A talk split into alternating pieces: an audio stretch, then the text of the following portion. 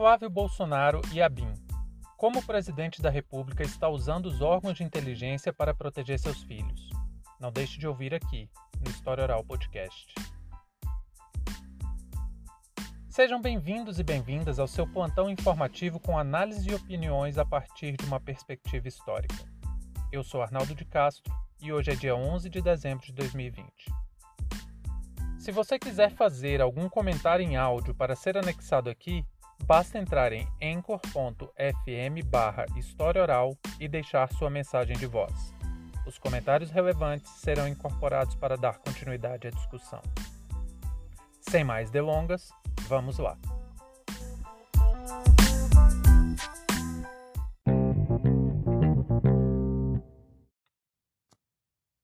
De acordo com a reportagem assinada por Guilherme Amado, a ABIN, Agência Brasileira de Inteligência, produziu dois relatórios, uma espécie de consultoria jurídica de como a defesa de Flávio Bolsonaro, filho 01 da família, poderia pedir a anulação das investigações sobre o esquema de rachadinha no seu gabinete. O fato é grave, principalmente porque envolve diretamente a presidência da República.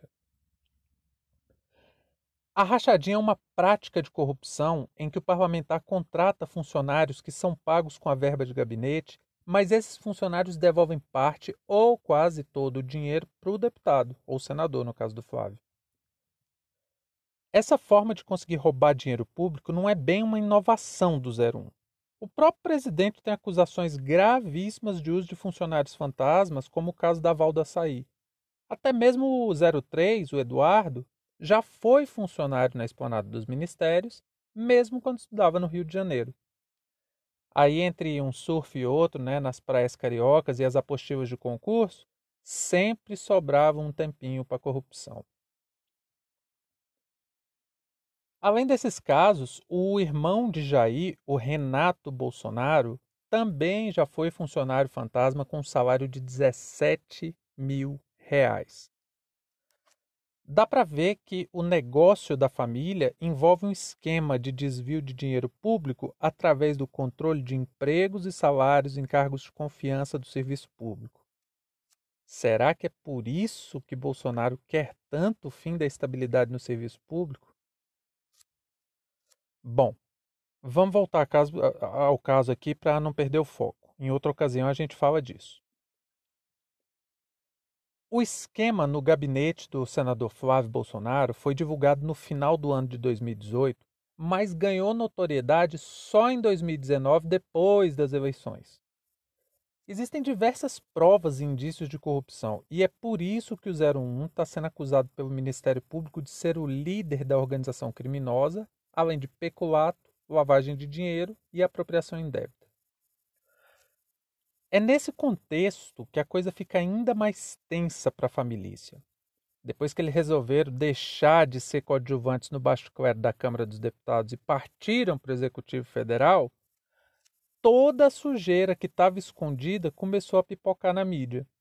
O grande medo de Jair é que se Flávio for pego no esquema de rachadinha, a chance de chegar até ele é muito grande principalmente porque há depósitos de Fabrício Queiroz na conta da primeira-dama Michele Bolsonaro. Gente, será que tem alguém que usa esse sobrenome que não está envolvido em esquema de corrupção? Impressionante isso. E aí, para evitar que a sujeira espirrasse diretamente no presidente, o Gabinete de Segurança Institucional, o, o general Augusto Heleno, recebeu os advogados do 03 fora da agenda oficial do GSI em outubro. Vamos lembrar aqui também que o chefe da ABIN é o Alexandre Ramagem, amigo da família que estava envolvido na crise né, que tirou o Sérgio Moro do comando do Ministério da Justiça. Depois da saída do ministério, o Marreco de Curitiba acusou o presidente de querer interferir nas investigações da Polícia Federal para proteger seu filho 01.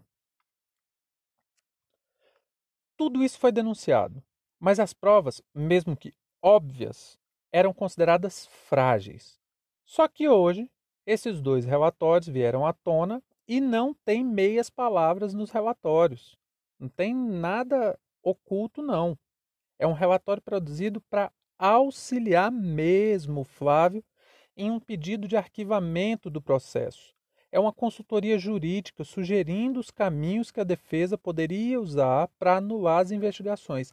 E pior, ainda sugere a perseguição a funcionários públicos da Receita Federal e da Controladoria Geral da União para ser um tipo de ferramenta para frear as, as investigações contra o Flávio.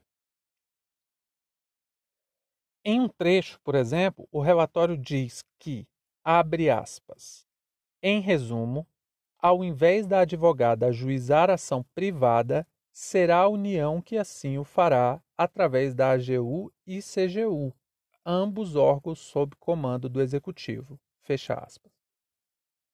É um verdadeiro absurdo. Tem uma coisa que me incomoda muito no jornalismo, e isso é método é que eles demoram a abrir as fontes primárias. Então, se quisermos fazer uma análise mais profunda do documento, às vezes demora um pouco, porque o jornalista não libera as fontes. E por causa disso, eu cheguei até a duvidar que esses documentos poderiam existir. E, e eu estou, óbvio, esperando que essas fontes fiquem disponíveis para averiguar diretamente nelas. Mas o que me realmente fez acreditar na existência desses relatórios é que a advogada de defesa do 01, Luciana Pires, confirmou a existência dos relatórios. Então não há dúvida de que eles existem. O general Heleno negou, claro, envolvimento, né? E disse que não fez o pedido para a BIM. Acredite quem quiser nesse velhaco.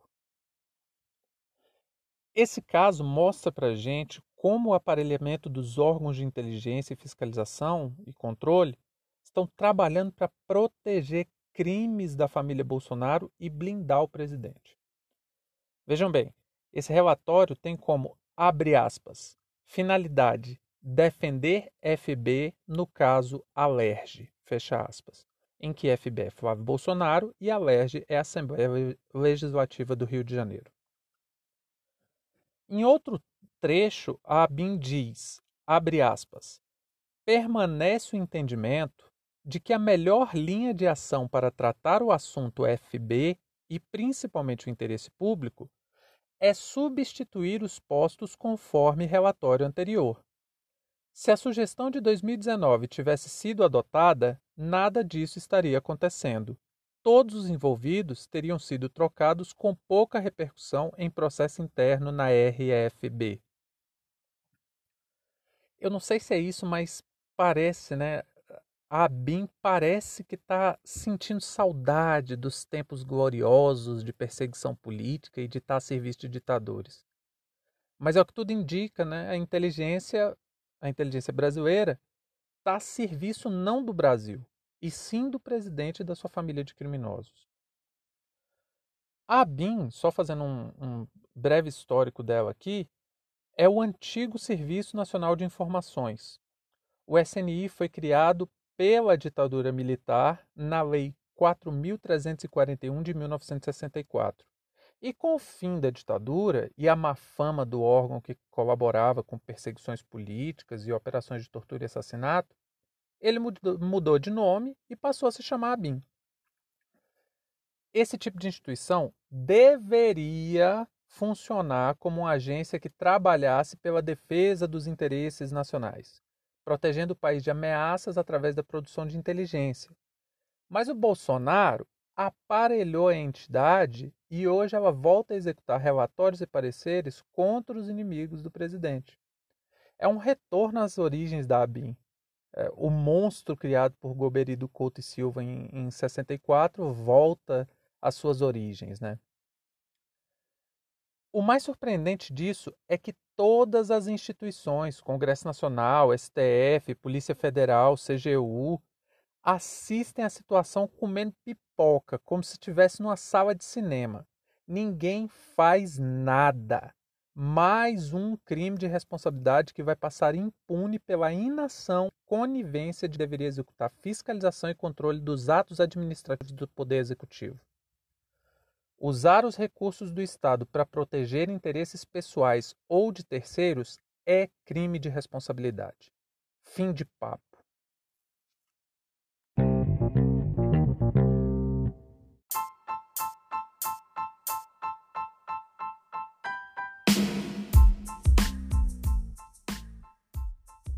Entre tantos fatos que nos cercam e com a velocidade de informações a que estamos submetidos, essa foi nossa escolha para o destaque de hoje.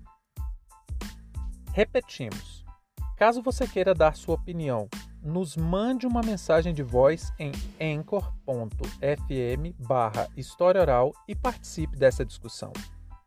Muito obrigado a você por prestigiar o nosso trabalho e até a próxima.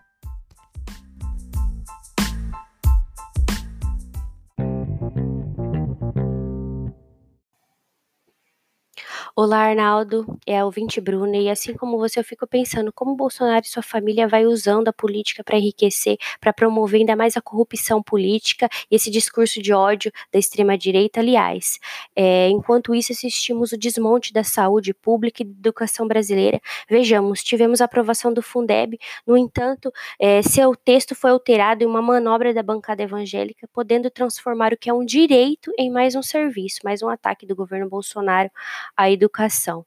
É um governo de crápulas que promove né, é, essa corrupção, me parece que é um, esse mobilismo, a falta de vontade política, sobretudo, Arnaldo, do centro e da, da direita, querem manter seus privilégios à custa da vida do povo, né, dos milhares de brasileiras e brasileiros. É assim que a política brasileira opera, né, na custa, à custa da vida da população. Já está mais que na hora da, de frear os crimes da família.